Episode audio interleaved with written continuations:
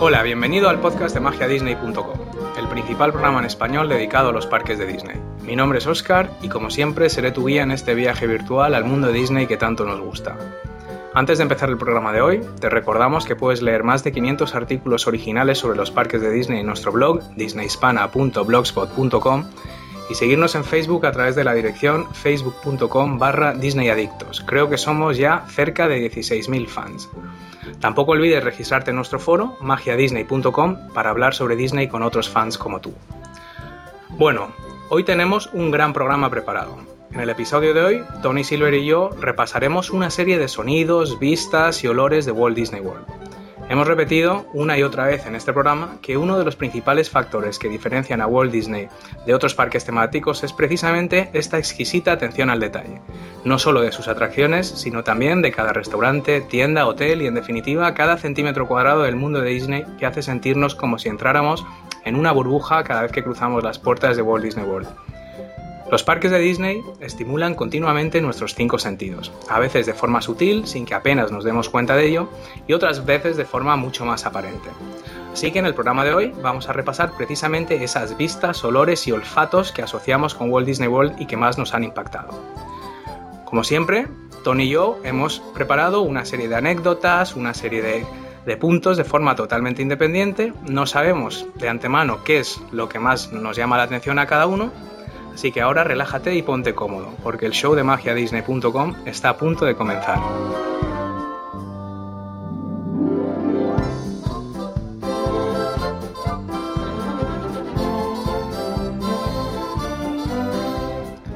Bienvenido nuevamente al podcast, Tony. ¿Cómo va todo? Hola, Oscar. Pues mira, aquí, aquí estamos otra vez más. Sí, bueno, pregunta obligada siempre que estás en el programa. ¿Cómo va la planificación para ese viaje? Bueno, pues ya lo tenemos todo, lo tenemos todo pagado, ya solo falta de recibir los dólares. Y nada, esperando que, que Iberia no se que se porten bien y bueno, y que podamos ir sin problemas. Bueno, para todos los eh, oyentes que estén fuera de España y no estén al tanto, eh, Iberia, que es la, una, la principal línea aérea española, pues ha convocado una huelga, me parece que es para todos los lunes y martes, ¿no? Hasta junio, una, no, lunes y viernes. Lunes y viernes. Entonces, bueno, aquí no vamos a discutir de, de, política porque sería un show totalmente distinto, pero yo creo que es una forma un poco curiosa de, de, de ayudar a la gente, ¿no? Y haciendo la faena, pues a gente como Tony, que lleva años preparando este viaje y hasta el último momento tener esa incertidumbre de si va a salir su vuelo bien o no.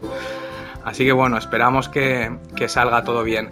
Mm, otra cosa, Tony, como comentamos en un episodio anterior, mm, recientemente lanzaste un nuevo canal de vídeos de Disney en YouTube.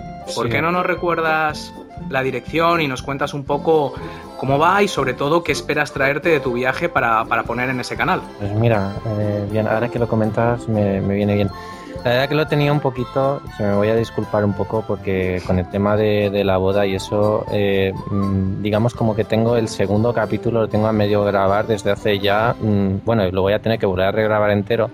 Pero claro, eh, te cortas el pelo y, y todo, vamos, pasa una semana muy mal.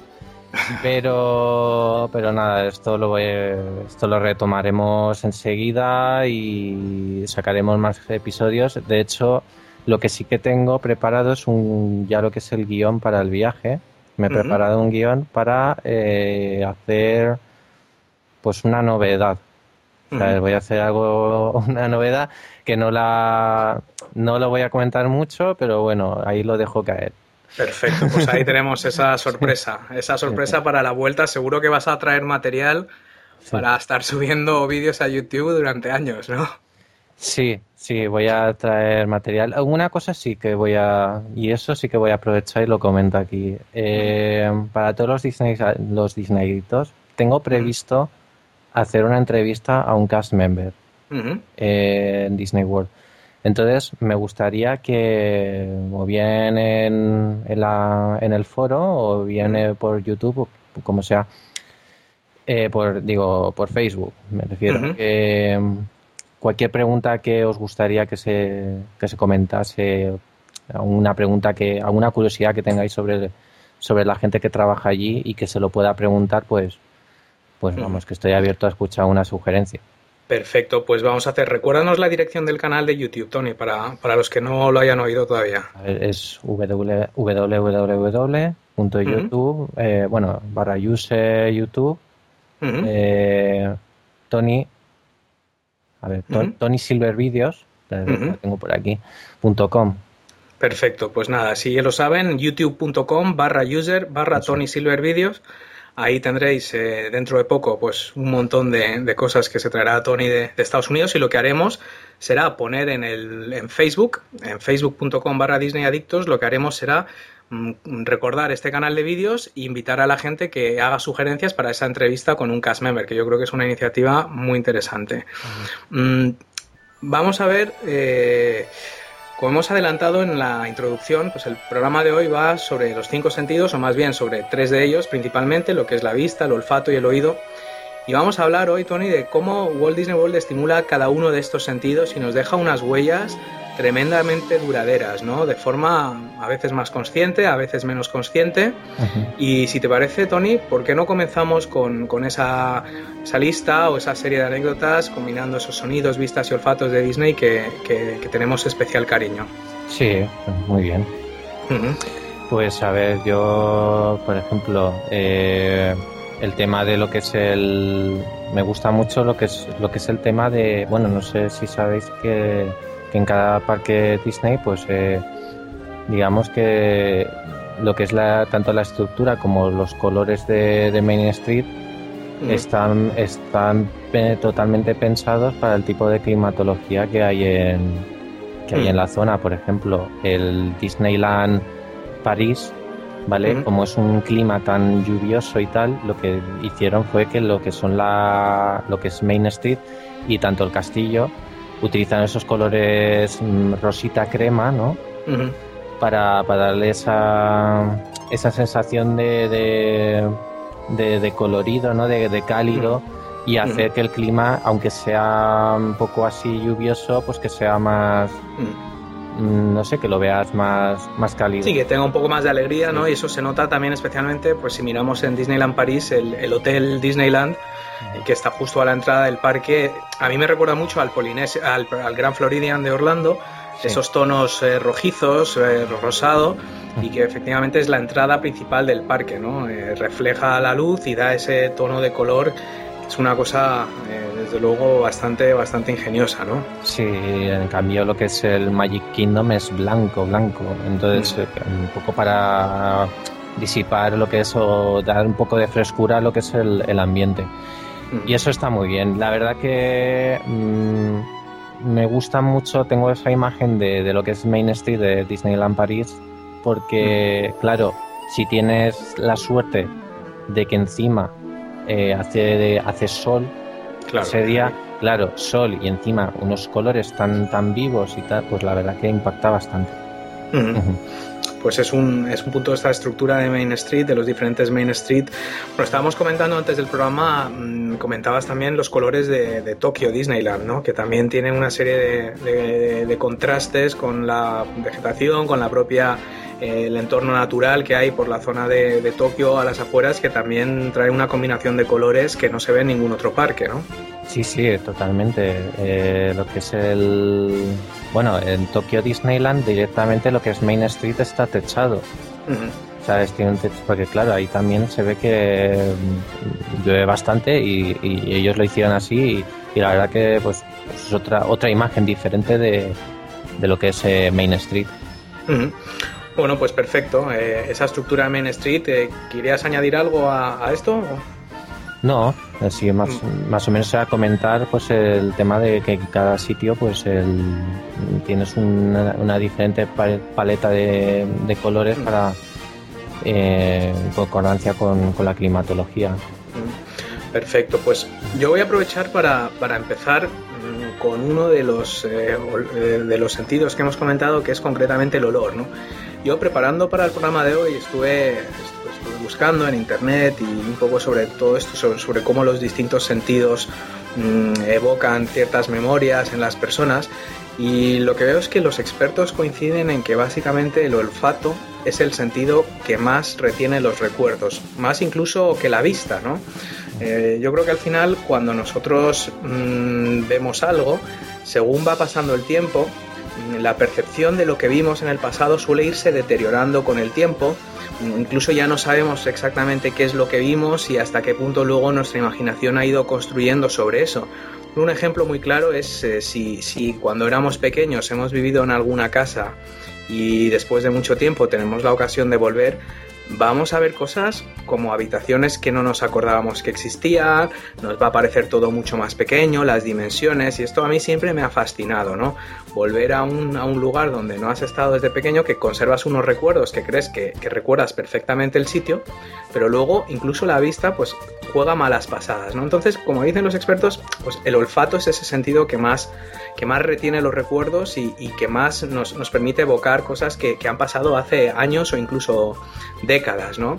Por tanto, buena parte de las eh, anécdotas o de los aspectos que yo voy a comentar sobre los parques van a estar relacionados precisamente con los olores. ¿no? Y, y, quería empezar con una escena muy concreta. Si te acuerdas, Tony, cuando hicimos el top 10 de atracciones, yo creo que yo terminé poniendo como número uno Spaceship Earth de, de Epcot. Sí. Y, y, una de las cosas que tiene Spaceship Earth es, son los olores. ¿no? Concretamente hay una escena no sé si te acuerdas, casi al principio hay una escena en la que se está quemando Roma. Sí, exacto. Empiezan con los, eh, con los hombres eh, cavernícolas, con, con, las cuevas, eh, luego pasa a Egipto con los papiros, todo lo que es la historia de la comunicación, llegan a Roma, de hecho hay una frase, todas las calles llevaban a Roma, pero el imperio romano al final terminó eh, quemándose, llegó la, la, la, la, el medievo y un poco toda la zona oscura, los Middle Ages, y, y, en esa escena en la que se está quemando Roma, si te fijas, hay un olor a, a quemado. Sí. La atracción surge ese olor.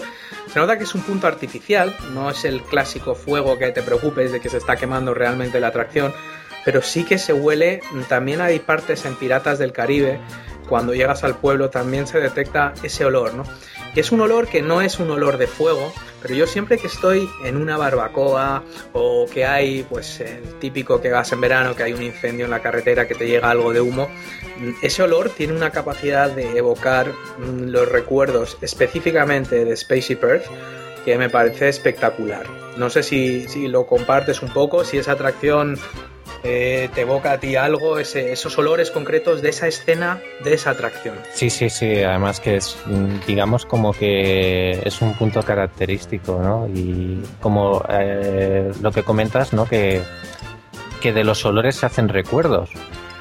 Y realmente, por, por ejemplo, pues, si tú hueles el perfume de una mujer y te recuerda a esa mujer y, y a esa persona y, y y con esto pasa lo mismo, tú pasas por una zona y te llega ese olor y un día vas por la calle y te, te llega ese mismo olor y, y re, directamente lo, lo, relacionas. Sí, sí, te, te transporta a ese momento, desde luego, ¿no? Son, sobre todo son olores que no son muy comunes, que no los hueles todos los días, no es como el filet de pollo empanado en tu casa sí. o, o, cuando, o sea, esas son cosas más cotidianas, sino esas cosas que a lo mejor has olido en determinados momentos muy puntuales. ¿no? Sí, sí, sí.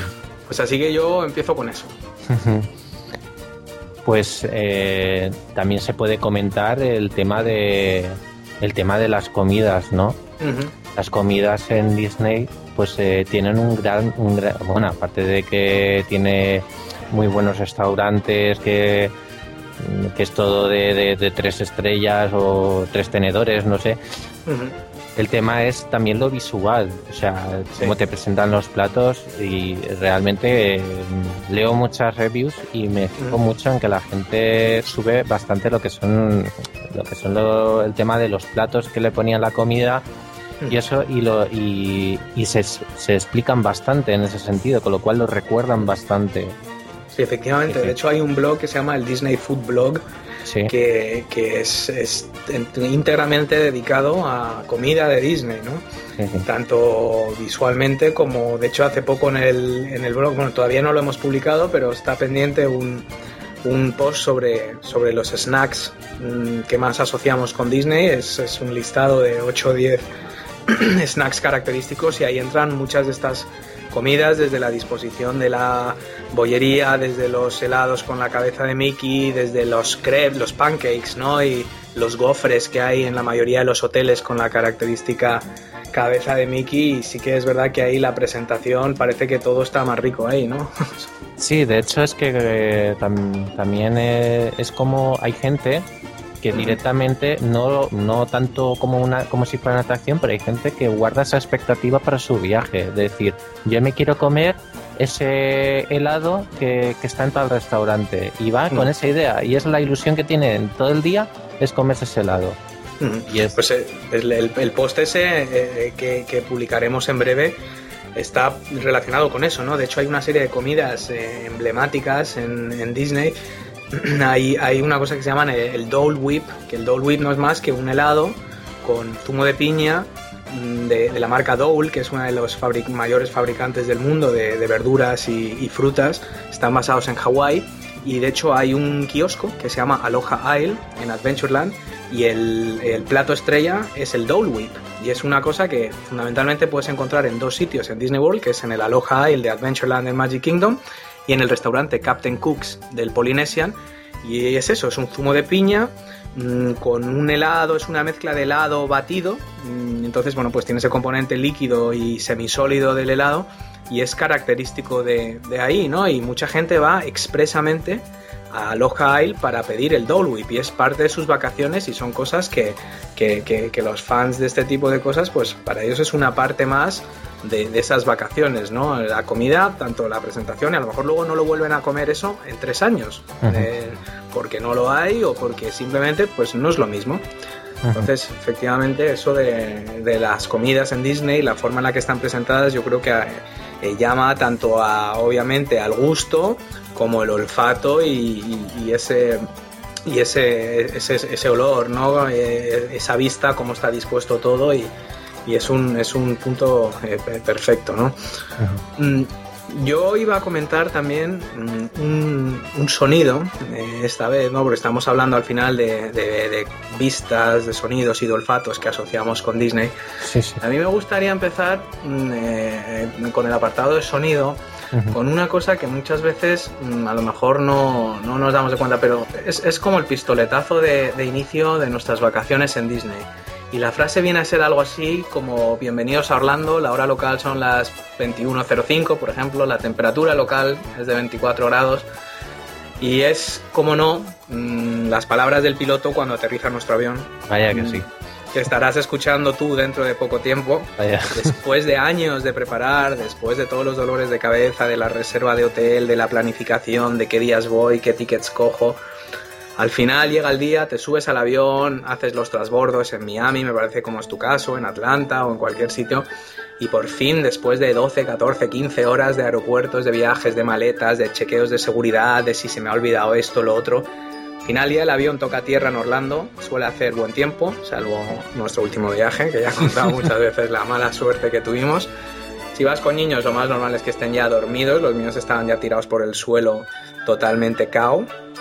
Y, esas palabras del piloto del bienvenidos a Orlando, eh, yo creo que desaparece todo el cansancio del vuelo, todo el cansancio de los preparativos, las horas, el jet lag, el cambio de hora y estás oficialmente en Disney.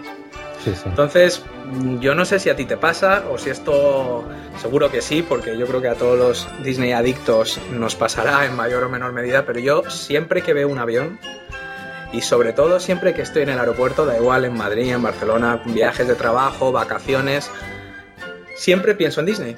Entonces, mm, mi primera reacción es, oye, aquí habrá gente que hoy se va a Disney. O cada vez que veo un avión, muchas veces les digo a los niños, en ese avión a lo mejor va a Orlando. Mm, mi primera reacción cuando llego a una terminal internacional de, de un aeropuerto es mirar los paneles y ver quién va a Miami y, oye, por mucho que me apetezca el viaje que estoy haciendo en ese momento, mm, eh, siempre pienso que lo cambiaría todo por irme tal cual, sin maletas, sin bolsas, sin preparativos. Yo he cambiado el viaje por irme a Disney. ¿Cómo te.? Perdona, No, no, que a mí me pasa igual. Yo trabajo al lado del aeropuerto. Sí. Y claro, yo los veo aterrizar y despegar todos los días. Claro, yo, yo no sé si a ti te pasa, pero a mí esto me ha creado no pocos problemas con la gente con la que viajo, porque, pues por ejemplo, hace poco nos fuimos a Londres en la pasada Semana Santa y claro, yo en el avión, estamos en el aeropuerto y yo, claro, le decía a los niños que si se acordaban cuando estábamos ahí para ir a Disney. claro, mi mujer dice, oye, que es que nos vamos a Londres, que está bien también, o sea, que son unas vacaciones de, ocio, que lo vamos a pasar muy bien y, y, entonces, claro, esto me crea de vez en cuando algún problemilla, porque es que da igual que esté en el aeropuerto para ir a Barcelona o para Málaga, que tengo familia ahí o en cualquier sitio, y es que siempre no puedo evitar soltar la frase de ¿os imagináis que ahora nos cambian el vuelo, se confunde el piloto? Esto se lo dije a los niños la última vez. ¿Os imagináis que el piloto se confunde y en lugar de ir a Londres nos dice que ha habido un pequeño mix-up con los vuelos y que tenemos que ir a Orlando, ¿no? Entonces, es que, claro, yo entiendo que la gente que va conmigo, mm, pues esto les puede llegar a ofender pero es que no lo puedo evitar, ¿no? Y todo esto pues relacionado a ese momento en el que llegas a Orlando, aterrizas, te dicen la hora local, te dicen la temperatura, esa temperatura ideal normalmente de 20-25 grados. Y, yo para mí eso es eh, el pistoletazo de salida oficialmente a que estoy de vacaciones, ¿no? Sí, sí. Así que ese es, esa es mi anécdota. Vaya. Pues sí. también, también se puede comentar, pues mira, ya que estamos con, con los sonidos, pues vamos, o sea, el tema de, bueno, lo hemos comentado ya muchas veces, pero el tema de la música de Disney. O sea, la música de Disney es algo que sinceramente mm, puedo estar perfectamente un año sin escuchar ninguna canción, de, no digo de, de, película o de, de, alguna de alguna de alguna cabalgata o algo, o una canción de que estén cantando ahí un coro o lo que sea. Puede pasar un año que no la escuche pero me acuerdo.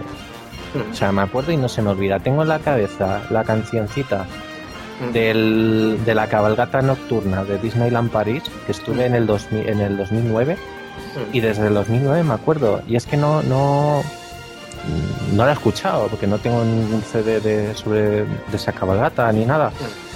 Pero es que es, es es el tema de la música es, es, igual, o sea, es tan pegadizo que es que se te queda ahí en, el, cerebro y no...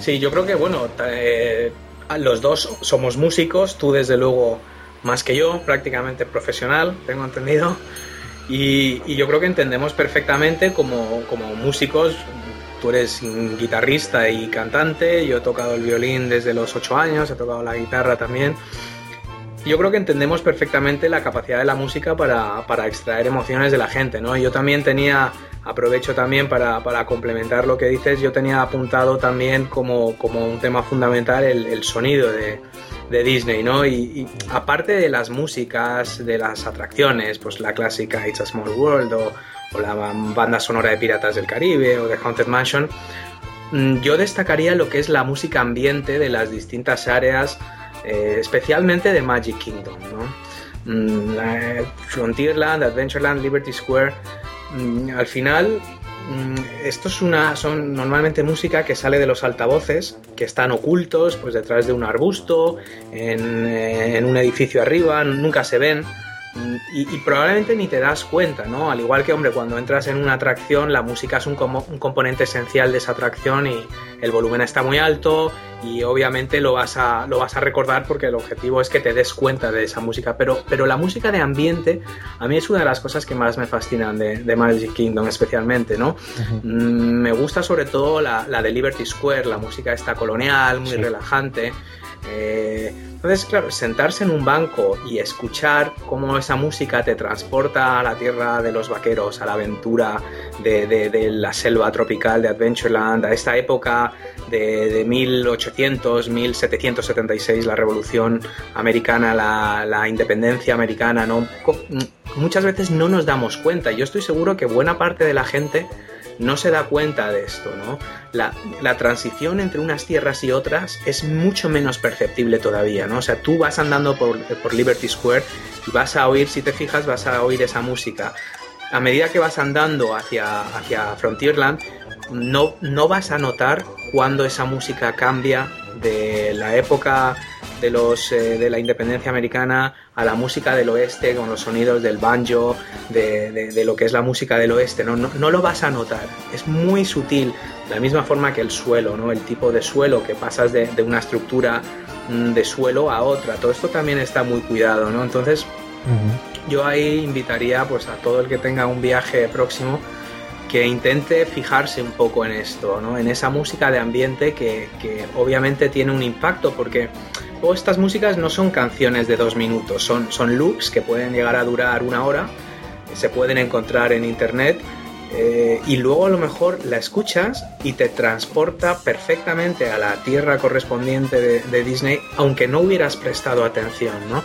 Porque, claro, lo que comentas del parade, tú estás escuchando el parade y has estado escuchando esa música. La música del parade es una parte elemental del parade y de hecho empieza a sonar un poco antes de que, de que veas los, los propios vehículos del parade. Lo normal es que empiece la música y hasta que llegue el parade a donde tú la estás viendo, pues esa música es lo único que tú estás viendo del espectáculo.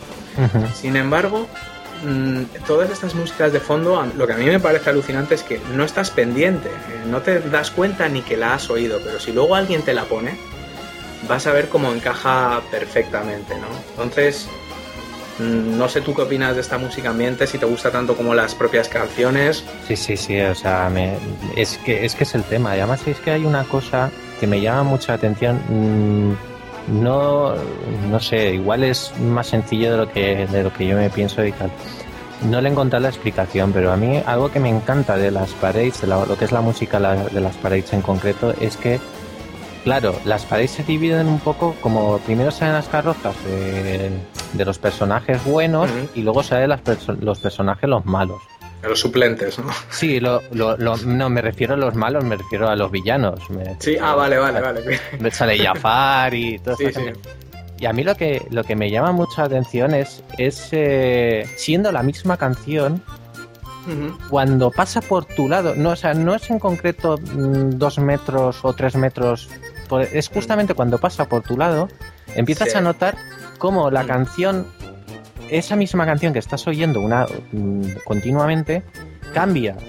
Cambia. No sé si estás hablando concretamente de Spectro Magic o si lo tienes en mente porque en Spectro Magic, que es, yo lo tengo, tengo la música en el coche, es lo mismo, ¿no? Es el mismo tema que comienza con las trompetas, muy alegre, de hecho es la música con la que terminamos el programa, el, podcast al final del programa. Es la música de Spectro Magic, pero esa música dura a lo mejor 10 minutos. Y hay una parte donde se nota que le cambia el sonido, es la misma melodía pero tocada con otros instrumentos, con otro tempo y bueno, igual que hay una parte más tipo reggae, más tipo eh, tropical en la, en la, parte donde sale, concretamente en el parade de Spectrum Magic, cuando sale eh, la sirenita. Y sale el, sale el Flounder y sale esto, pues es una música caribeña tropical, pero luego cuando salen los villanos también sale esa, esa parte mm, que es exactamente lo que estás diciendo. De hecho, leí una cosa que me, me, impresionó bastante. Si te fijas en Main Street, no sé exactamente dónde están porque no había una foto ni nada, hay sensores por todo Main Street y esos sensores se comunican con cada uno de los vehículos del parade. Y, esos sensores precisamente lo que hacen es permitir lo que tú estás comentando, que se sincronice perfectamente el audio con cada segmento del parade, de forma que esos sensores lo que hacen es que emiten, eh, los vehículos del parade emiten una señal, esa señal la recogen los sensores que hay a lo largo de Main Street, se transmiten a, a lo que es el área de control central que está en los utilidors, en los, en los sótanos de Magic Kingdom, y, es lo que coordina que la música que estás oyendo en cada momento, ¿no? Porque piensa que, si eso fuera una música estándar que le dan al play y punto, si hubiera cualquier problema de un carro que se, atras, que se atasca, ¿qué pasa? O alguien que sale sin querer y tienen que parar un poco para no atropellarles, por lo tanto eso lleva un retraso, pues ya todo el parade estaría totalmente desconfigurado, el sonido no estaría sincronizado y sería un caos. Entonces esto nunca pasa. Y eso es precisamente por los sensores, que es lo que permiten hacer lo que, lo que estás comentando, ¿no? Pues ahí está la explicación. Ahí está la explicación, ¿no? Porque yo, pensaba eso, digo, o es, tiene que ser algo, algo por, por, lo que me estabas comentando, puede ser, pensaba que fuera algún tipo de sensor o, que están tan bien coordinados que vamos. Generalmente es, son los sensores estos, porque sí que hay gente que va controlando un poco, sobre todo a los, a los laterales y en la parte delante y posterior del parade, pues hay unos cast members que, que van dirigiendo un poco el, todo el cotarro, pero en general es todo, hay un componente tecnológico bastante, bastante elevado, ¿no? También relacionado con esto de las músicas, mmm, dentro de lo que es la música ambiente, mm, hay un tipo de música que a mí me llama mucho la atención, que es concretamente los sonidos cuando te acercas a Haunted Mansion. Si te fijas, hay una serie de sonido tétrico, hay truenos y sobre todo hay un lobo aullando que también mucha gente no se dará no se dará cuenta porque hay pues, muchas otras cosas que ver y muchas otras cosas que oír, pero según va subiendo el caminito ese que va desde Liberty Square hasta, hasta el Haunted Mansion, que tienes una vista muy bonita porque se ve en el fondo, se ve Splash Mountain, se ve, el Liberty Bell, todo lo que es el barquito este de, de la isla de Tom Sawyer, oyes ese sonido tétrico de, del, del, perro aullando y de, de, los truenos de la tormenta, ¿no? Algún grito me parece que se escucha también. Y, eso eh, entra parte, es parte de, todos estos sonidos ambientes ¿no? que estamos, que estamos comentando. También en la isla de Tom Sawyer, lo que es el fuerte, hay un fuerte, ¿no? Mm, tú vas por ahí explorando y tal, y en teoría, pues nada, pues son figuras animatrónicas que están ahí, ¿no? Y hay una gruta por la que te metes y dentro de la gruta parece como si estuvieras oyendo eh, a la gente pues dando órdenes por el... Sí, por los túneles, ¿verdad? Ahora que comentas esto, hay otro detalle de estos mm, de Disney que yo no he comprobado si es cierto o no, pero puede ser una cosa que te apuntes en tu lista interminable de cosas para hacer en tu viaje, pero he leído y he escuchado en varios eh, programas que los cast members por la mañana, antes de abrir la atracción, bueno, lo que es la zona de, Tom Sawyer, que son las grutas estas, mm, no es una atracción en sí mismo, es como un parque, mm, esconden mm, unos, eh, unos pinceles, unas brochas.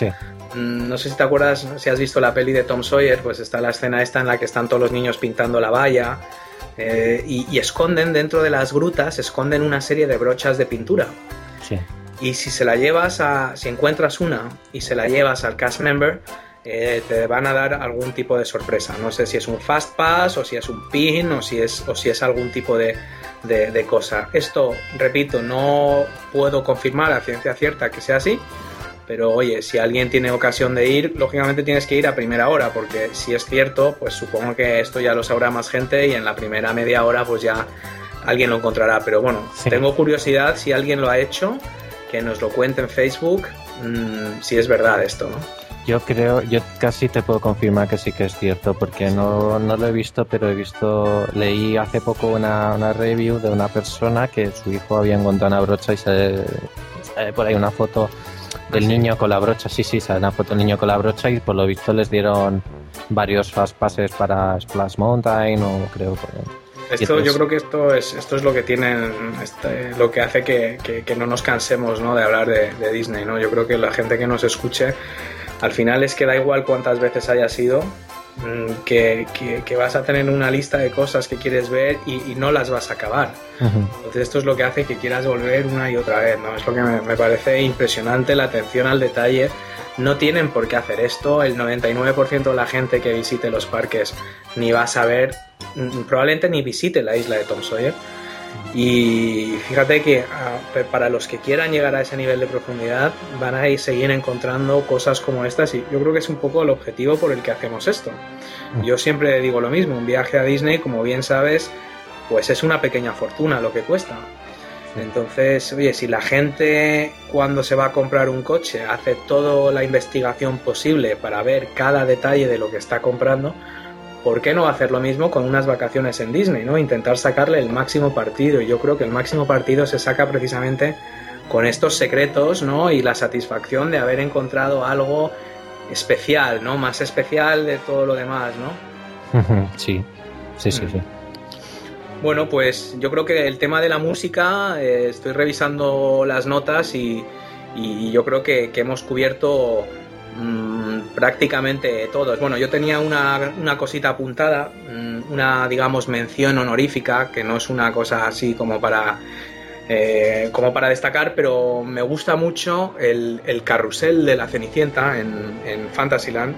Eh, tiene una música que son, si te fijas en el carrusel, no es el estilo de los típicos carnavales.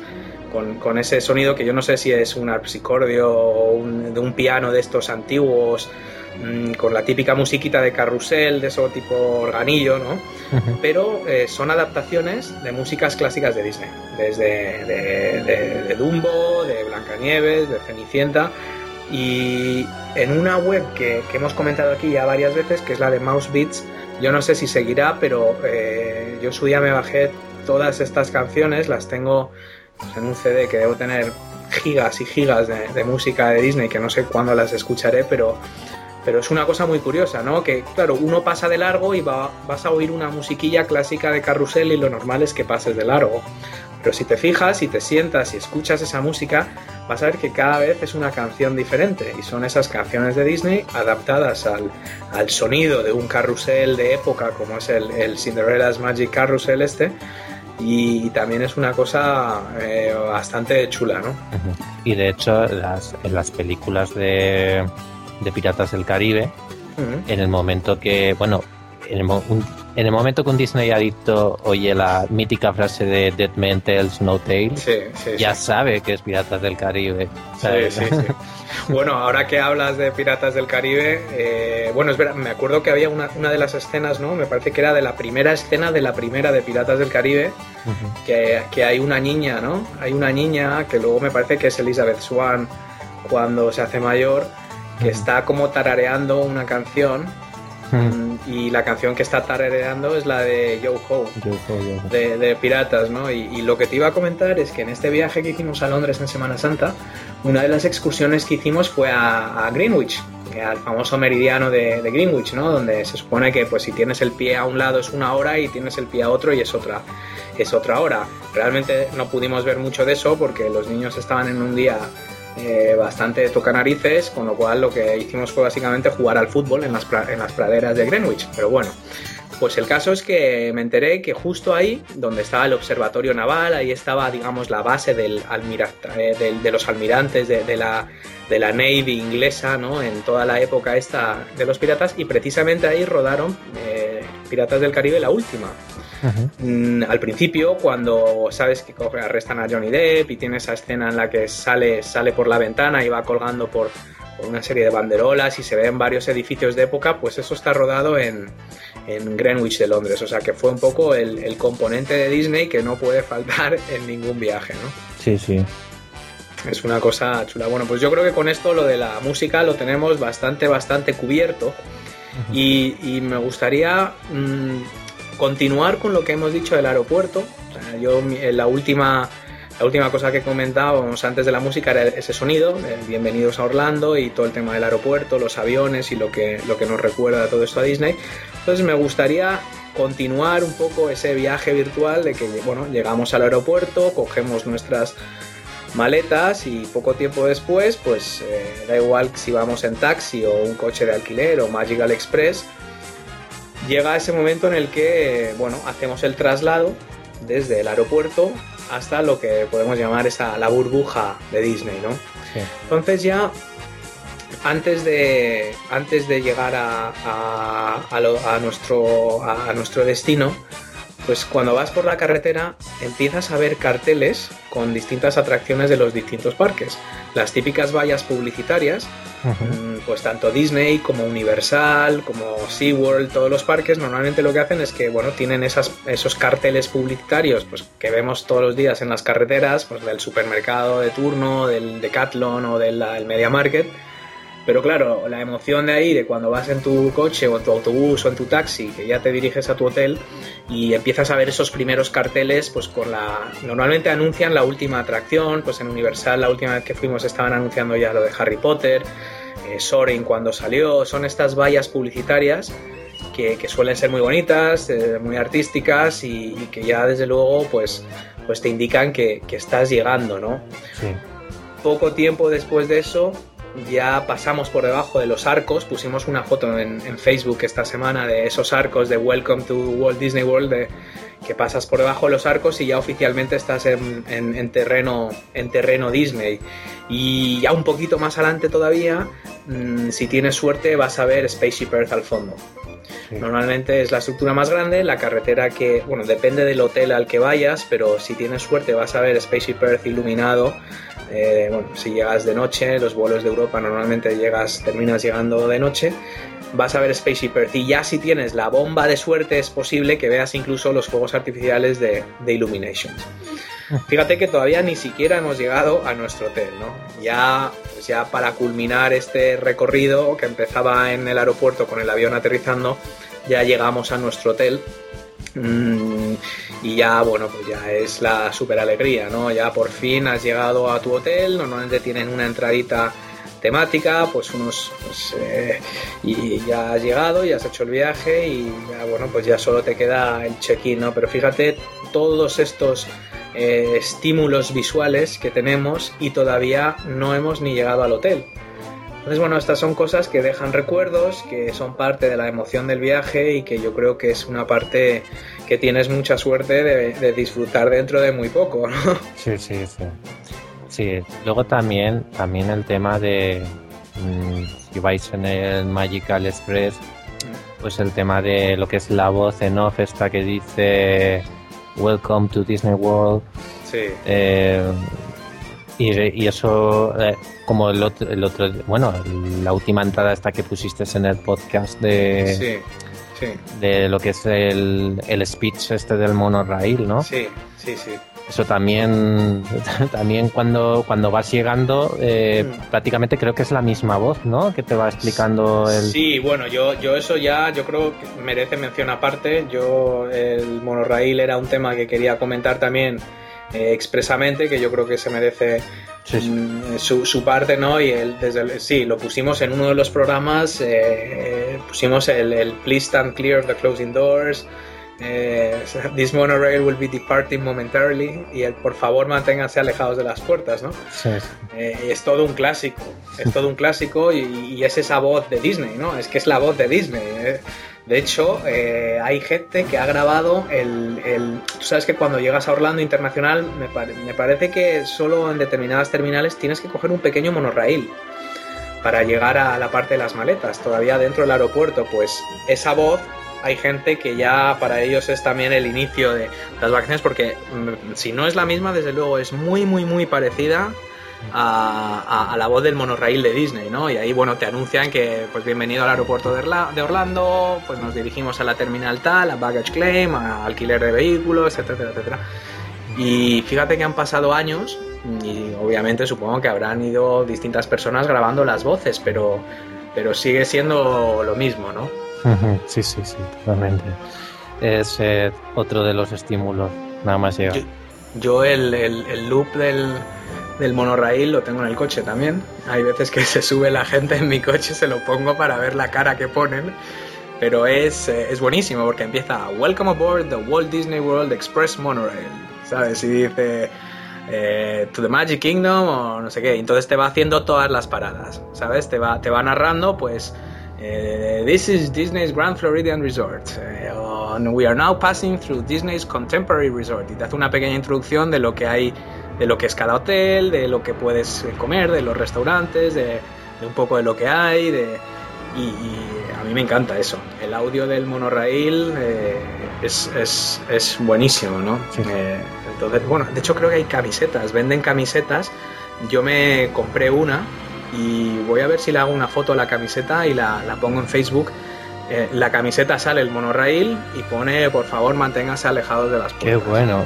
Y ocupa toda la camiseta. Voy a ver si, mira, me lo voy a apuntar aquí para hacerle una foto, que tengo aquí la lista de, de temas pendientes y me voy a apuntar tanto a hacerle la foto a la camiseta como lo que hemos comentado al principio de, de que la gente nos dé sugerencias para, para, la entrevista, para tu entrevista con el cast member. Así que sí, el monorail desde luego Mm, pieza fundamental de, todo esto, ¿no? Sí, pues, ¿Qué más? Más que el, más que el tema del mono, es el, es el speech ese de, y bueno, y la televisión con las imágenes de las atracciones y tal, cuando estás dentro del, del Magical Express. Tú, tú este viaje, Tony, ibas a coger un coche, ¿no? ¿Eso sigue en pie? Sí, sigue en pie.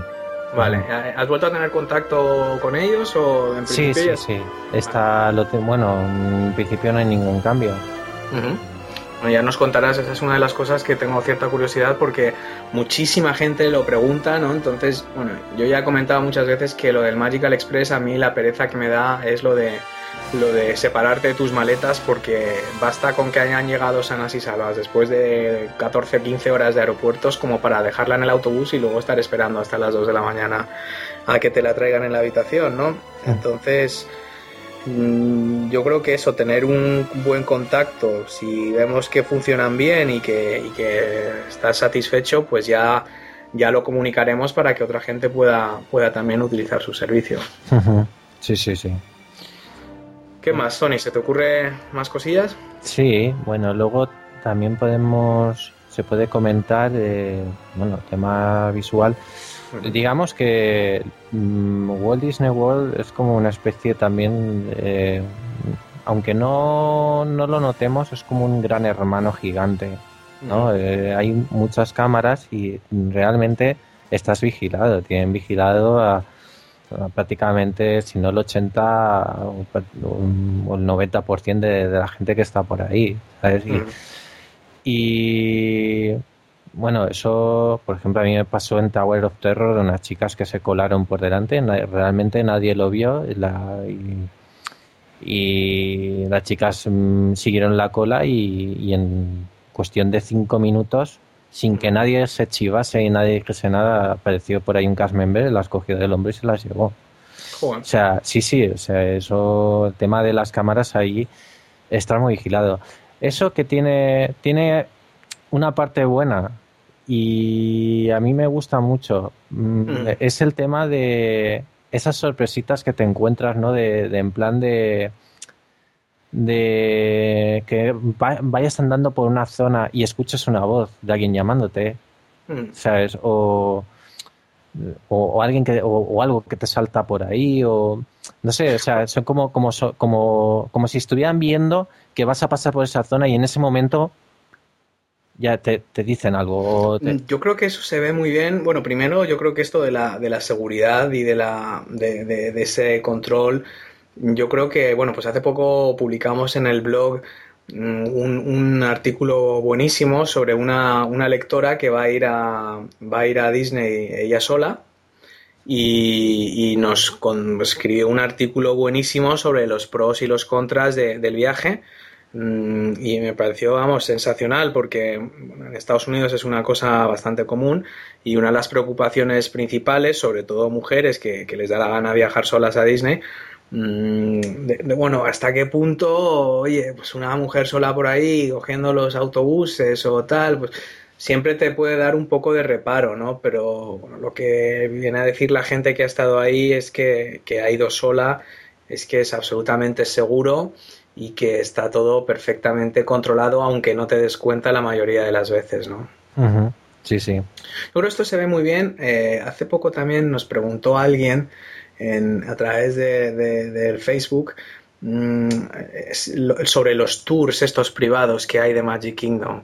Tú tienes previsto, ¿sabes? Los, los keys, eh, hay uno que se llama Keys to the Kingdom, que, bueno, son tours que muchos de ellos duran 5, 6, 7 horas, es prácticamente un, día completo eh, de, de, los parques. Hay, hay unos que tocan distintas áreas de distintas partes y hay uno concreto de Magic Kingdom que, digamos que el plato fuerte del tour incluye pues un, el viaje a través de todos los eh, pasadizos estos subterráneos y ver esa zona de control, ¿no? Donde, desde donde controlan todas las atracciones y esos puestos de, de vigilancia donde está todo esto monitorizado, ¿no? Yo, no sé si a ti te gustaría hacer un tour de esos o crees que hasta cierto punto te puede quitar un poco de la magia, ¿no? Que a veces es mejor, mira, yo esto prefiero no saber cómo lo hacen y, hay, hay, opiniones para todos los gustos, ¿no? Yo no lo tengo muy, muy claro, no sé tú. Bueno, yo es algo que, por ejemplo, no lo haría en un viaje que fuera, por ejemplo, con mi novia o con, si tuviese hijos, con, con hijos no, no haría eso porque realmente lo que eh, mi máxima expectativa ahora mismo es que en este viaje mi novia se lo pase tan bien como me, como me lo paso yo. Sí. O sea, ella que está descubriendo Disney y que ya estuvo en París, ya alucinó un poco, ¿no? Y, quiero que ya sea el remate. O sea, yo eso no, no lo pensaría hacer mm, con gente que vaya con. De hecho, ella no quiere, no quiere saber nada de la adaptación, no quiere, no quiere ver nada, ni mapas, ni nada, no quiere saber nada. Ella quiere ir a ciegas y descubrir todo que me parece muy bien. Yo, pues yo claro, yo lo, yo soy de los que de los que lo investigo todo, muñeco por muñeco. Y. Hmm. Y claro, yo lo sé, sé muchas cosas, pero claro, yo respeto que ya no lo quiera saber y tal. Yo, si fuera yo solo, yo sí, personalmente, yo, sí que lo haría.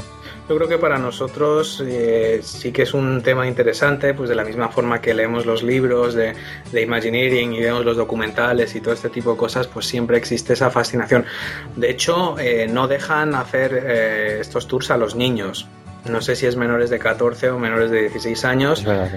Eh, y, con lo cual esto mm, supongo que hay también un componente de que bueno que son tours muy largos y, los niños lo normal es que se cansen y no lo disfruten tanto porque bueno no te llevan backstage y, y vas a ver cosas que al fanático de Disney le va a gustar mucho pero claro meter ahí a un niño cuando tienes todo lo que puedes hacer fuera pues que es mucho más apropiado pero seguro que también hay un componente de eso, ¿no? Que, que los propios responsables de estos tours de Disney quieren proteger un poco la magia esta para los más pequeños, ¿no? Decir, si tienes un padre tan irresponsable que con seis años te va a meter a ver esto para que veas cómo es todo, digamos, cómo se hace todo, pues no te preocupes que nosotros no le vamos a dejar, ¿no? No, eso está claro. Pero me gusta además, creo que creo que en ese en ese tour de eh, Case to the Kingdom, eh, una de la, una de las partes del tour es que pasas por dentro de los utilidos que están conexionados con The Haunted Mansion, ¿no? Entonces, claro, como atracción favorita, yo eso, hombre, algún día lo tengo que ver. Sí, sí, sí. sí eso es una cosa que yo creo que... Bueno, hay muchos tours. Este concretamente es el Keys to the Kingdom, ¿no? Las llaves del reino. Hay otro que se llama eh, Living with the Land, me parece, no, o, no, se llama Behind the Seeds Tour, el tour detrás de las semillas, ¿no? Que es, que es un tour privado por todo lo que es el pabellón de The Land, donde te explican en más detalle, pues si alguien es ingeniero agrónomo o tiene especial interés en este tipo de cosas, yo creo que es muy interesante. Mm, ¿Te acuerdas que antes en Living with the Land, en la atracción esta que vas en un barquito, viendo un poco toda la zona esta de, de Epcot, antes había un cast member en directo que iba contando todo, iba, pues había preguntas y respuestas, tú ibas en el barco y podías hacer preguntas. Mm, es una atracción súper interesante porque son los últimos avances de, agrotecnología y de hecho muchas de las verduras que se consumen en los restaurantes de Epcot se, se, cultivan ahí mismo. Pero hace algunos años ya sustituyeron eso por un, por un speech pregrabado. Con lo cual ya, pues hombre, si te queda alguna duda o, te gustaría conocer más, no tienes ese cast member a mano para hacer las preguntas. Y yo creo que debieron de darse cuenta que, bueno, pues que la mayoría de la gente pues está, le, es suficiente el tour, pero habrá otra gente que, le interesa mucho esto, ¿no? Eh, hay, hay, algún otro tour que, que, vas por los distintos parques. Con lo cual hay, hay varios, hay varios. Lo estuve mirando hace muy poco porque me preguntó alguien en Facebook y estuve investigando un poco y, y bueno, pues es una cosa para, para futuros viajes, ¿no? Sí. ¿Qué más? ¿Qué más tenemos, Tony? Yo no sé si, bueno, hemos tocado cosas de vista, hemos tocado cosas de sonido, mmm, hemos tocado, bueno, un poquito de, de, todo. Yo tengo algunas cosillas más, sobre todo con respecto al olor. Mm, hemos tocado el tema de la comida, un poco en su aspecto general, hemos dado algunos ejemplos concretos, hemos hablado del Dole Whip, de, de, estas comidas icónicas, ¿no? A mí me gustaría hacer especial hincapié en dos olores de Magic Kingdom, o tres quizás, eh, todos ellos en Main Street USA, entre la entrada de Magic Kingdom y el castillo. El primero es el olor a palomitas nada más entrar. Yo creo que no hemos mencionado las palomitas, y hicimos un post en el blog expresamente sobre las palomitas. Hay unos carritos de palomitas estratégicamente posicionados junto a la entrada mm, y parece que huelen mejor y saben mejor que en ningún otro lugar del mundo, ¿no? Y nada más entras, pues yo creo que uno de los primeros olores que, te vienen es, inevitable porque tienen el carrito posicionado justo entre las dos entradas de, de Magic Kingdom por debajo de la estación del ferrocarril y te va a llegar ese olor y de repente te van a apetecer las palomitas.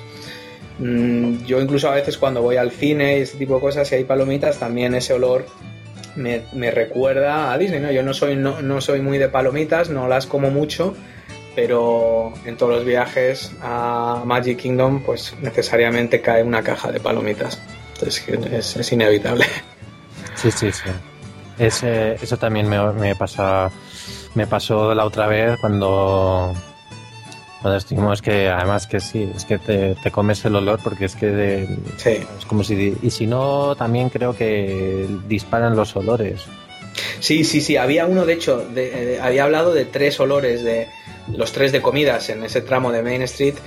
El siguiente es el, el Main Street Bakery, que está ahí a mano derecha en Main Street hacia la mitad de la calle mm, que es la pastelería de Main Street, que hay pues gofres, galletas, pasteles, bollos, y el olor es impresionante. Parte del olor es natural, pero es uno de los sitios donde meten este olor, que hay también hay unos tubitos estratégicamente situados, me parece que están en, la parte superior, en el, techo del, edificio, en la, parte de arriba del todo de la pared, que cada X tiempo expulsan eh, ese olor. Yo no sé si es un olor artificial o es el olor de la propia, de los propios hornos de la pastelería, que tiene una especie de chimenea de forma que ese olor salga concentrado, ¿no? Sí. Y yo no sé si será natural o artificial o provocado, pero el olor es impresionante. Aunque no seas una persona golosa, en cuanto pases por ahí, tomarte un muffin de esos o una chocolate chip cookie de esas gigantes blanditas, me está haciendo la boca agua solo de pensar en ello. Sí, sí, sí. no sé si has, has comido ahí alguna vez o tú eres muy de dulces. Sí, sí, sí, es una perdición para mí. Además que yo siempre, vamos, eh, se ha convertido en un poco de tradición. El tema de las palomitas es, es, ver la cabalgata con las palomitas. claro, claro. Yo creo que incluso mucha gente, hombre, si vas con, con, niños o esto, pues lo normal es que acabes haciendo un desayuno normal, pues en tu hotel, antes de ir al parque. Pero nosotros que vamos más comando y que lo que queremos es llegar al parque media hora antes de que abra, aprovechar al máximo. Si no eres muy de desayunar, yo no sé tú, pero yo suelo desayunar poco. Me tomo un café, que eso es imprescindible, algún bollo, algo de fruta, pero poca cosa que me lo tomo en 15 minutos habitualmente. Entonces, bueno, una opción ahí, si no quieres perder tiempo o no eres una persona muy de desayunos copiosos, pues una solución es, oye, a lo mejor cogerte un vaso de café para llevar en, el, en tu hotel y cuando llegues al bakery, pues cogerte una galleta o cogerte un pastelito y ir caminando por Main Street tomándote, realmente tomándote el desayuno sobre la marcha. Es una opción también. No sé si tú tienes pensado hacer mucho desayuno. Uf, yo ahí, ahí es que el café es imprescindible. Sí, verdad. Y digamos como que, hombre, si yo fuese por mí, pues por mí, es lo que, lo que comentas, ¿no? Yo cogería el café y directamente me lo bebería a la habitación. Pero claro, o sea, mi novia es más de. Ella se querrá sentar y, me, parece, bueno, me parece lógico, lo cual toca sí, un poquito más, ¿sabes? Pero bueno. ¿no? Sí, hombre, yo creo que es, es, parte de también tomarse algo ahí en el. La idea es, entiendo que es desayunar en el hotel, ¿no? Sí, sí, o sea, es digamos como también aprovechar eso, ¿no? Ya que estás allí, pues bueno, ahí también eh, eh, ibas al All Star, ¿no? No, al Pop Center. Al Pop, vale, vale, al Pop. En el, en el Pop tienes también toda esa zona que, es una ocasión porque al final yo creo que lo normal es que vayas de los parques al hotel y del hotel a los parques y seguramente te quede poco tiempo para dar una vuelta por el hotel, ¿no? Mm. Igual el día que te vas, si te sobra algo de tiempo, pero, pero también cogerte tu desayuno, yo no sé si tendrán ahí mesas fuera si te hace buen tiempo, pues eh, seguro que hay menos gente, eh, está más tranquilo y puedes disfrutar un poco de todo lo que son los alrededores, las afueras del hotel. Sí, sí, sí, sí. Mm. Además que totalmente. Tiene, tiene su lago, luego también está el, el otro hotel enfrente, el, el sí, el Magic, ¿no? El nuevo, sí. Sí, el Art of Animation y, y sí, eh, pues daremos un paseíto por ahí y tal, y, pero bien. Yo el, tercer, eh, el tercer olor de comida que, recuerdo de Main Street es eh, al final de la calle, a la izquierda, justo pasado la tienda esta de ropa deportiva que hay, eh, está el Casey's, ¿no? El Casey's es, es, un, es un, no es un no es un restaurante, no es un stand, tiene algunas mesas, y, la especialidad son los, los, hot dogs, los perritos calientes. Y bueno, ya sabes que los perritos calientes ahí en Estados Unidos son, son muy gordos, los tienen ahí metidos en, una, en una especie de, en una cosita para mantenerlos calientes están tostaditos y el olor también es impresionante. Cuando mm. pasas por delante de Casey's, te pones un poco en la puerta y te va a llegar ese olor mm, fantástico, ¿no? O sea que fíjate, no hemos llegado al castillo y nos hemos tomado una caja de palomitas, un muffin y un perrito caliente para empezar el día. ¿Qué te parece? Sí, lo normal. Lo normal, ¿no? ¿Qué, ¿Qué, más, Tony? ¿Tienes alguna, alguna cosa más? Sí, mira, yo es que también se puede comentar el tema de... Y viene mucho por, por, por estos últimos años que se ha implementado mucho lo que es el tema de las experiencias virtuales y tal. Eh, la iniciativa que está tomando Disney con el tema de eh, como las aventuras interactivas. Eh, hace poco se estrenó el, el Wizards o no sé qué. Luego también Epcot está el, el Impossible. El Impossible. Mm. Luego se ve que van a estrenar otro más. Son, son unos juegos, ¿vale? Mm. Eh, que es totalmente interactivo. Interactúas con lo que es el terreno real, que es mm. el mismo parque. Eh, está muy bien. Está muy bien porque porque te mm, vas a ver cosas que de otra forma no las podías ver si no estuvieras jugando, ¿no? Y, han, y también con el tema de, que los ahora los animatrónicos están tienen el sistema este de que, que tienen te reconocen las palabras, te reconocen la cara, eh, más reales. Sí, sí. Entonces, y también el tema de, que el, del cast member que está detrás de la cámara mirándote y, hablando, interactuando contigo, ¿no? Pues realmente eh, están saliendo cosas muy interesantes. Yo estuve viendo vídeos del tema de esto de los Wizards y es totalmente una partida de. Es como si estuvieras jugando. Bueno, no sé si habréis visto en los juegos estos de realidad aumentada de. ¿Sabes? Pues es, es, un juego de realidad aumentada, ¿no? Tú, tú vas con tu, tu, baraja de cartas y te, te, plantas delante de un sitio en el que es, realmente a lo mejor estás delante de un escaparate que no hay nada, o solo los artículos del escaparate, y en el momento que detecta tu, tu tarjeta, aparece algo, o algo se mueve, o se pone en marcha un dispositivo, o te echan agua, o, o cualquier cosa, ¿no? Y eso está, eso está muy bien. Eso Yo creo que son, son dos ejemplos muy buenos de, un poco cómo, cómo, Disney utiliza la tecnología de una forma no intrusiva, digamos, ¿no? Que, no, que no choque con el ambiente, ¿verdad?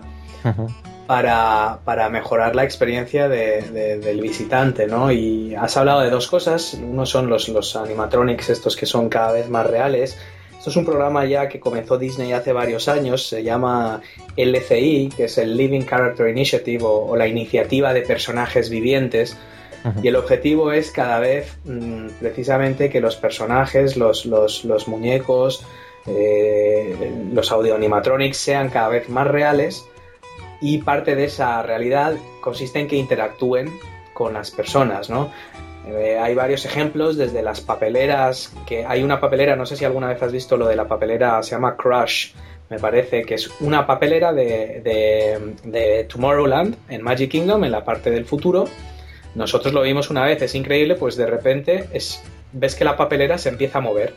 Similar a como podría ser el R2D2 de Star Wars, el muñeco, eh, la papelera se empieza a mover. Es una papelera normal y empieza a hacer ruido y empieza a decirle a la gente que le dé de comer, claro, se forma un corrillo alrededor, mm, miras alrededor, no hay nadie, normalmente hay un cast member que lo está dirigiendo, pero claro, tiene su cámara y interactúa contigo, o sea, yo me acuerdo que, alguien de mi grupo le, metió un papel en la papelera y empezó a decir, yummy, yummy, no sé qué, qué rico y tal, y, es increíble porque es como un robot y no, no ves quién lo está controlando, claramente eh, tiene, tiene nociones de dónde está y que hay una persona interactuando con él, y esto fue hace ya muchos años, porque esto fue en el viaje que hice en a lo mejor 2004, 2005. Desde entonces, la atracción de, Crash, ¿no? de la tortuga de Nemo en, Epcot, también hace algo similar, ¿no? Es, es, una especie de cine 3D, pero donde los niños hacen preguntas a la tortuga y la tortuga interactúa con ellos, ¿no? Yo creo que esto hay una tendencia claramente hacia, hacia esta interactividad. Y luego lo otro que comenta son estos juegos virtuales o juegos interactivos, ¿no? Yo creo que esto se empezó a poner de moda en los cruceros de Disney, donde, bueno, pues era una actividad que se les ocurrió para el crucero, pues es una especie de, de puzzle donde, bueno, pues consistía en ir por, por, el barco. Yo no he estado en un crucero de Disney, tengo ganas, pero pero quien haya estado pues sabrá un poco de qué va, el Captain's Adventure me parece, o Captain Midship Adventure, algo de este estilo.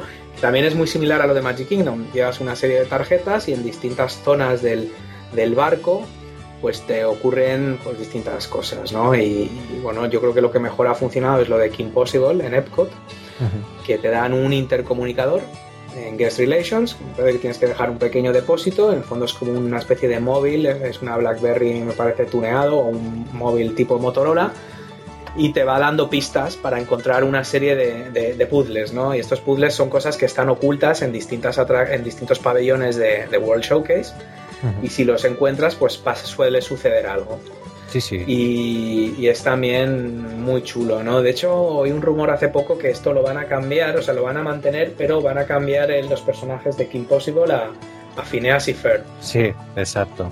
O sea que eso está, está ahí, también es un ejemplo más, ¿no? De actividades que se pueden hacer por si no tuviera suficiente con las atracciones, los parades, los espectáculos y todo lo demás, pues una vez más, si, si rascas la superficie, pues vas a encontrar otra capa más de, de cosas que se pueden hacer, ¿no? Esto realmente, hombre, esto está claro, un tema de que imposible está encara un poco hacia los niños, pero realmente a una persona, por ejemplo, en mi caso, que a mí me gustan mucho también los juegos de rol, Sí. O sea, es una experiencia en toda regla, es un juego de rol en toda regla. Tienes un... Lo de, claro. lo de los Wizards de Magic Kingdom, ¿lo harás? ¿Tú crees? Yo sí, sí, totalmente. O sea, pero no me lo pienso perder. Además, creo que luego te puedes llevar la tarjeta y es otro recuerdo más. Pues perfecto.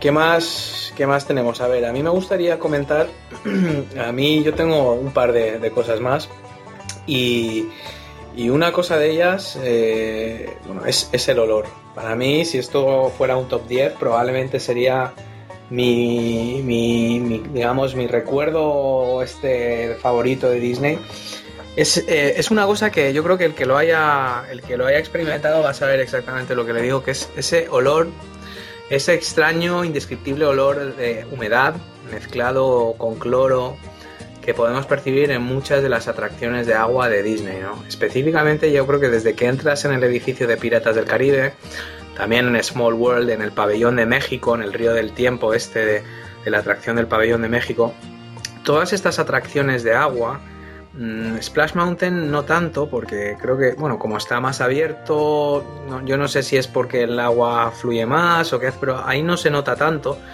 Pero en los otros sitios hay ese olor como de agua, eh, de cloro, de, ese olorcillo a humedad, eh, sobre todo en Piratas del Caribe. No sé, Tony, si sabes lo que te, digo, si es una cosa que, te has fijado alguna vez. Sí, sí, me he fijado, me he fijado. Mm en, los hoteles, en algunos de los hoteles, también al lado de las fuentes. Y es un olor, porque no, es un olor desagradable de humedad putrefacta, es, es, más cloro, pues con tienes una fuente de agua en un sitio cerrado, pues ese, ese olor mm, tiene un, es un olor muy característico, ¿no? Y de hecho, ya yo creo que comenté en algún podcast cuando nosotros nos fuimos a vivir a, París, bueno, yo, en aquella época estaba en Londres, pero mis padres y mis hermanos pequeños fueron a vivir ahí, estuvieron viviendo cuatro años y me acuerdo el primer día que cogimos el tren desde Madrid, fue el tren toda la noche, llevamos el gato, no queríamos llevar al gato en el avión, o sea que me tocó a mí en el, en el, en el tren toda la noche con el gato que no paró de maullar, el tren este que va toda la noche, el talgo. Y lo primero que hicimos cuando llegamos a nuestra casa, salimos a la terraza donde, donde iban a vivir ellos y acababa de llover. Y ese olor de después de llover, pues en función de la superficie donde caiga, mm, nos llegó, estábamos mi hermano y yo, y nos llegó ese mismo olor. Y yo creo que nos miramos los dos, desde luego los dos lo comentábamos prácticamente a la vez, aquí huele a Disney. Y hacíamos la broma de que, claro, como estaba Euro Disney, que pues relativamente cerca, pues ya nos olía toda la ciudad a Disney porque había un Disney, o sea, un poco extremo, a lo mejor es un tema que deberíamos de consultar con un psiquiatra o psicólogo o especialista en salud mental, Pero el que yo estoy seguro que si el que no se haya dado cuenta, que se fije la próxima vez ese olor que va, va a percibir en las atracciones de agua de, de, Disney y ya no se te va a quitar de la cabeza de por vida. Bueno, y en, y en Animal Kingdom, animales. Sí, bueno, eso, eso, a mí no me gusta tanto. Eso yo, fíjate que a mí ese de, de Animal Kingdom no, no, me, no, no tenía nada apuntado, no, no hay ningún olor en concreto. Bueno, hay un olor que es el, el, el, restaurante este, el Flame Tree Barbecue, que tiene una barbacoa ahí todo el día. Es uno de los restaurantes más populares de Animal Kingdom. De hecho, es el más popular. Según el Unofficial Guide, es el mejor valorado. Que la opción son básicamente costillas a la barbacoa y poca cosa más. Pero como pases por delante, cuando ya han abierto la cocina, es prácticamente seguro que entras a comer ahí. Sí, y luego también, bueno, también en Animal Kingdom, de hecho, lo que son eh, las atracciones, bueno, los recorridos estos a pie, mm. los, eh, bueno, los cast members son nativos de, de, la zona, de cada, por ejemplo, de, de, sí, de cada país, sí, de sí. cada país. Entonces, realmente tienes la como elemento visual, ¿no? De ver a alguien de ese país, pues eh, te directamente te transporta. Parezca que seas un turista, pero que no estés haciendo turismo en Disney, ¿no? Que estés haciendo turismo en Camboya o un sitio de estos. Mm, mm. Sí, está claro, ¿no? Yo, yo creo que, bueno, tengo, tengo una más y luego pues un par de menciones rápidas, ¿no? De, de cosas que quería comentar. Y esto es un truco, Tony, para que, para que te lo apuntes para tu próximo viaje. Yo fíjate que en los dos últimos viajes que he hecho, siempre eh, en el avión, sabes que te suelen dar el típico neceser que tiene dos o tres cosillas, una pasta de dientes, un, una maqui maquinillas de afeitar, no sé si dan ya, desde todo el tema del 11S, no, no sé si dan cuchillas y esto, pero suele haber una pequeña muestra de, de cacao de labios uh -huh. y a veces crema de, crema de manos, ¿no? Entonces, yo un consejo que le doy a todo el que vaya a Disney y vaya en avión es o bien aprovechar esta que te dan en el avión o llevarte de casa una crema de mano. Yo, yo hablo de crema, la típica crema de manos, crema hidratante de manos, el típico cacao de labios y, y al final que sea una que no has utilizado nunca y que la compres solo para este viaje. O, bueno, pues si te, dan, si te van a dar en el avión, usarla del avión en Disney me parece que en los hoteles, pues en algunos me parece que hay crema de manos, crema hidratante. No sé si en el Pop Century va a haber, no sé si en todos los hoteles hay. Lo mismo con el cacao de labios. Pero si tienes cualquier duda, llévate un bote de jamón de manos desde España o desde el país desde donde viajes y un cacao de labios. Y te voy a explicar por qué.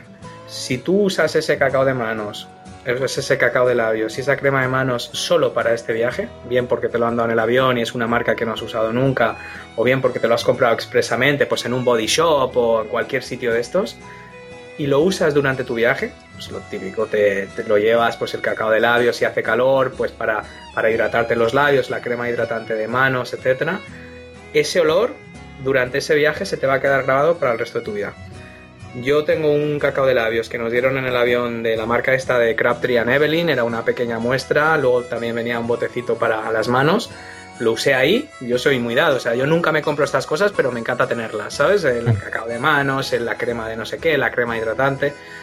Y lo usaba ahí, pues bueno, yo me la levantaba, me lavaba los dientes, me lavaba la cara, no sé qué, y luego pues antes de salir pues me echaba un poco de crema en las manos y, y, y el cacao de este los labios. Y cada vez que lo huelo, me transporta totalmente al viaje a Disney. Es que cierro los ojos y una cosa tan absurda como un cacao de labios o una crema de manos que solo has usado en ese viaje, porque claro, si es una crema que usas todos los días, no, no funciona. Uh -huh. Pero si tú reservas eso, hazme caso y ya verás, y ya nos cuentas a la vuelta, cada vez que vuelas ese cacao te va a transportar a Disney. ¿Qué te parece? No, me parece muy bien. Esto sí, ya eso para, es, eso para, es para nota, ¿verdad? Esto ya para matrícula. Sí, eso es vamos, vamos al psiquiatra de golpe. Este vamos al psiquiatra todos juntos. Pero, pero bueno, ese era un consejo que, que me tenía reservado para, para, para, el final. Y luego, bueno, llevamos ya casi una hora. Yo, yo tengo alguna más para mencionar rápidamente. Pues mira, olores. Eh, la tienda de caramelos del Goofy's Candy Company en Downtown Disney que entras y te lo comerías todo. Vaya, vaya. la tienda de Navidad de Downtown Disney en menor medida la de Magic Kingdom, que está en Liberty Square, una tienda también de adornos navideños, pero sobre todo la de Downtown Disney tiene ese olor, lo que yo llamo pues olor de Navidad, que suele ser canela con especies, ¿no? Un componente de canela tiene un olor también impresionante. Eh, si vas en temporada de Navidad, la casa de jengibre que montan en el Gran Floridian, pues claro, construyen una casa de galleta a tamaño natural. Imagínate el olor. Desde que entras en el, en el lobby, aunque no te estés quedando en ese hotel, merece la pena ir a ver solo para ver la casa de, del Gran Floridian. Otro olor en la atracción de Soaring en Epcot, sabes que meten olores, ¿no? Hay dos momentos concretos, desde el olor, hay una parte en Soaring que está sobrevolando los bosques de pina, los pinos y los naranjos, ¿no? Las huertas de naranja de California y meten ese olor en la atracción, también es una cosa que, que luego te va a evocar recuerdos. Luego una serie de vistas eh, desde el autobús. Normalmente para ir a Hollywood Studios normalmente vas en autobús, a no ser que vayas pues en barco desde la época, desde la zona de desde la zona del boardwalk, pero bueno, habitualmente vas a ir en autobús y bueno, aunque vayas en barco, hay un momento en el que empiezas a ver Tower of Terror a lo lejos, ¿no? Es, tan alta que, que, sueles verlo bastante antes de llegar al parque. Y eso también me, me da bastante emoción, ¿no? Que es, lo ves ahí. Eh, la vista del World Showcase Lagoon, esta vez en Epcot, ¿no? Cuando entras en Epcot pasas por debajo de Spaceship Earth y vas hacia el lagoon, vas a ver todos los países alrededor, tienes una perspectiva impresionante del pabellón de Estados Unidos en el centro y luego los demás pabellones con su la pirámide de México, pues un poco todas las rocas de Canadá, el pequeño pub de Inglaterra que, que he visto desde ahí, pues es que parece que es un trocito de Inglaterra. Eh, eso me parece impresionante. ¿no? En Animal Kingdom, fíjate, lo único que, tengo de Animal Kingdom es esa vista de Expedition Everest, que seguro que has visto la foto miles de veces antes de ir, ¿no? pero cuando la ves ahí, eh, lo ves ahí a lo lejos, es muy fotogénico, ¿no? es, es la montaña una réplica exacta de, cómo es el Mount Everest de verdad. Y, y, bueno, yo creo que eso son, podríamos estar horas hablando de, de, todas estas eh, olores, eh, vistas, visiones, sonidos de, Magic Kingdom que luego pues son instrumentales a la hora de crear esos recuerdos, ¿no? Pero sí, de hecho, de hecho yo tengo guardo mucho cariño de, hay un carrusel en, Downtown Disney, ¿vale? Sí, sí, pequeñito. La música del carrusel es la de Electrical Light Parade. ¿vale? Electrical Light Parade estuvo en, en París ¿vale? En, en, Disneyland París tuvo la inauguración de, del parque, era, era la, la, la pared nocturna de, de, esa época, ¿no? Que fue cuando yo fui de pequeño. Esa, bueno, eso ya sabes que luego hicieron Spectrum Magic y quitaron esa pared, pusieron otras y realmente nunca había tenido la ocasión de volver a escuchar esa canción hasta, la hasta el último viaje que fui a Orlando y pasando por enfrente del carrusel escuché la, escuché la canción directamente, me recordó al Electrical Light Parade y, me encantó. O sea... Pues hace, hace poco, justo cuando estuvimos nosotros, durante aproximadamente un par de meses, volvió el, Main Street Electrical Parade a, Magic Kingdom. Mm. Por un tiempo limitado, me parece que ahora está otra vez Spectro Magic pero fue desde luego una de las favoritas y, bueno, yo la tengo como música en el móvil, es uno, de los tonos que tengo en el móvil, es el, el, Main Street Electrical Parade, la música, la canción en concreto se llama Baroque Hoedown y si investigas un poco, esto la, la, compuso pues un, organista de estos psicodélicos, igual tú lo conoces, lo que pasa es que no me acuerdo del, del nombre, ¿no? Pero de estos tipos, es que no me acuerdo, de estos que tocan, que tocaban conciertos muy tecno, con 25 órganos, ¿sabes? Con efectos de luces y todo esto. No sé cómo se mm. llama, pero hay vídeos en YouTube de tocando eso en directo, ¿no? En un concierto. Y sí, sí, estoy de acuerdo. Yo, yo fíjate que recuerdo ese carrusel que tú dices porque en nuestro último viaje, pero no lo recuerdo por la música, lo recuerdo porque le habíamos comprado a los niños unas pajitas de estas muy largas que llenas de pica pica de distintos colores. Esto es una cosa que tienen en el Goofy's Candy Company, pues tú compras el tubo y luego tienes una serie de dispensadores de distintos colores y lo que vas haciendo es echar el polvito de los distintos colores hasta que llenas el tubo. Pues tú puedes ir a elegir hacer una mezcla y luego pues digamos que te lo tomas, son unos polvos y está muy rico. Pues montamos luego a los niños en el carrusel, es un carrusel pequeñito, y se les cayó dos veces el, el tubo. O sea, cuando acabaron de montar en el carrusel no quedaba pica pica, estaba todo en el suelo. Y, yo, lo recuerdo por eso, no, no fue muy divertido que digamos, porque hubo que comprar otro y se pusieron a llorar, pero, pero justo ya sé perfectamente el carrusel este que dices, sí, sí. Y de hecho la, la música, bueno, para los aficionados a los videojuegos, el juego, el videojuego Final Fantasy VII. Sí. Hay una zona del videojuego que es eh, como una especie de parque, casino de atracciones y tal, y la, que se llama Gold Souther, y la música es una está inspirada en, la, en, esa canción, en la de Electrical Light Parade. O sea, hay, hay una, si te, si te, gusta y a mí me encanta, hay, hay una música que yo creo que te pasé alguna vez de eh, adaptaciones de canciones clásicas de Disney. hay, hay, un grupo que se llama el, Los Angeles Guitar Quartet, que es un cuarteto lógicamente en Los Ángeles, eh, que toca la guitarra, son cuatro guitarristas, son guitarras clásicas españolas, no son guitarras acústicas, ni eléctricas, ni nada, y, lo, y, hay un CD que han sacado que son canciones de Disney eh, adaptadas a guitarra con todo el cuarteto. Y una de las del CD, y esto sabes que en Amazon puedes escuchar la preview y no sé si en Amazon, pero desde luego en iTunes te puedes comprar la canción suelta Mm, tienen esta, el Baroque Hoedown del Main Street Electrical Parade tocada con cuatro guitarras clásicas y es impresionante. Un poco el estilo barroco eh, adaptado a esta canción y es chulísima. Pues sí. Así que nada, Tony, ¿te parece que lo dejemos aquí por hoy? Muy bien. Bien. Sí. Bueno, pues nada, entonces eh, aquí concluye nuestro episodio de hoy. Esperamos que os haya gustado.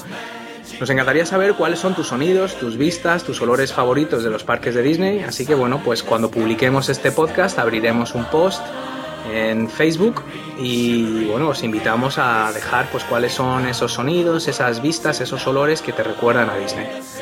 Te invitamos también a visitar nuestro blog, disneyhispana.blogspot.com, donde encontrarás cientos de artículos con información útil, consejos prácticos de todo tipo relacionados con los parques de Disney recordaros que hemos dedicado cientos, si no miles de horas para preparar todo este blog para vosotros. Así que esperamos que podáis sacar algo de tiempo para explorar todo lo que venimos escribiendo ahí desde hace ya varios años. Por último, recordaros visitar el canal de YouTube de Tony Silver. Actualmente hay 4 o 5 vídeos, pero de aquí a un par de meses, cuando vuelva de su viaje y tenga tiempo, pues estoy seguro que va a haber un montón de cosas youtube.com barra user barra Tony Silver Videos. Como dijo Walt Disney, y con esta frase nos despedimos hasta el próximo programa, todos nuestros sueños pueden convertirse en realidad si tenemos el, el coraje de perseguirlos.